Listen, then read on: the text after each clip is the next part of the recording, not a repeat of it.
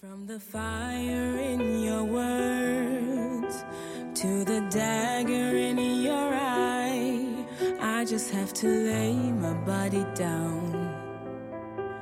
Go and lay my body down. 嗨，各位小伙伴，大家早上好，我是姚老师，欢迎大家来到今天这一期的英语口语每日养成。今天节目当中呢，我们将会依旧来学习来自《摩登家庭》第二季第十三集当中的台词。今天的内容呢，非常非常的简单，我们先来一起看一下。Come on, let's hit the road. Come on, let's hit the road. Come on, let's hit the road. 赶紧的，该出发啦。Come on, let's hit the road. 在这段话当中呢，我们看一下，come on 做连读会变成 come on, come on, come on。然后在这里呢，hit the 可以有一个不完全失去爆破，我们呢可以读成 hit the road, hit the road。 I just need to send this email to Claire why I'm not working on the bake sale next week. But I can't say the real reason. Why not? Because she drives me crazy when she's in charge of these things. Okay, we got a flight to catch, so let me help you out here. You tell me what you want to say to her, and I'll help you find a nice way to say it. I want to say I can't work on the bake sale because you're a bossy control freak that looks down on my cupcakes, even though your lemon squares were very dry. There. Okay? Now, how's this? Dear Claire, I can't work the bake sale because you're a bossy control freak who looks back. Very funny day. I, I, why the whoosh? What is, what is the email? It's sended! I, make a comeback. I don't know how to make it come back. Now she's gonna read it and she's gonna think it's from me. Well, technically it was from you, but come on, let's hit the road. It's sended! 其实之前呢，有关 hit 加名词这样的一些搭配，我们之前呢在节目当中已经讲过好几个了。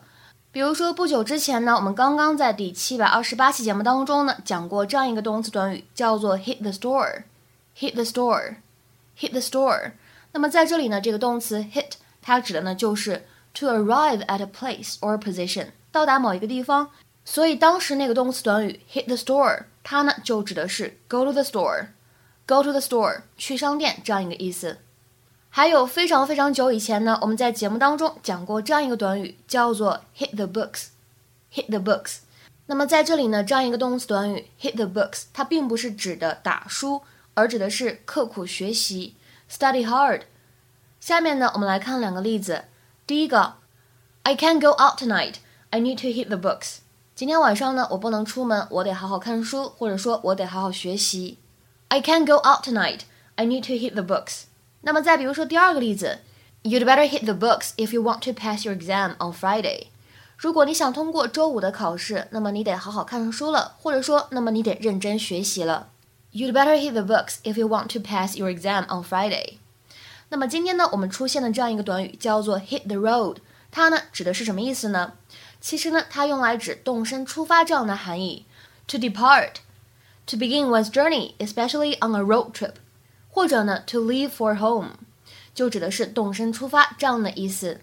那么这样一个短语呢，我们也可以说 hit the trail，因为呢，trail 也可以指小道的意思 ，T R A I L，所以呢，这两个短语呢是同义表达，hit the road，hit the trail。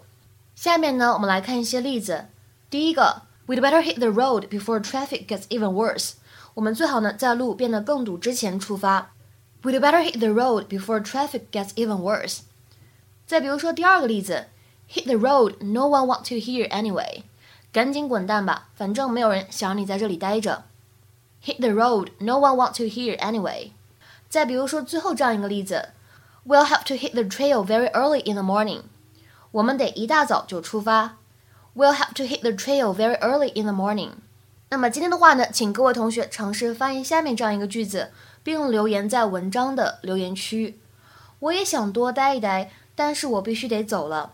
我也想多待一待，但是我必须得走了。这样一个句子应该如何使用我们刚才讲过的动词短语来造句呢？期待各位同学的踊跃发言。我们今天节目呢就先讲到这里，拜拜。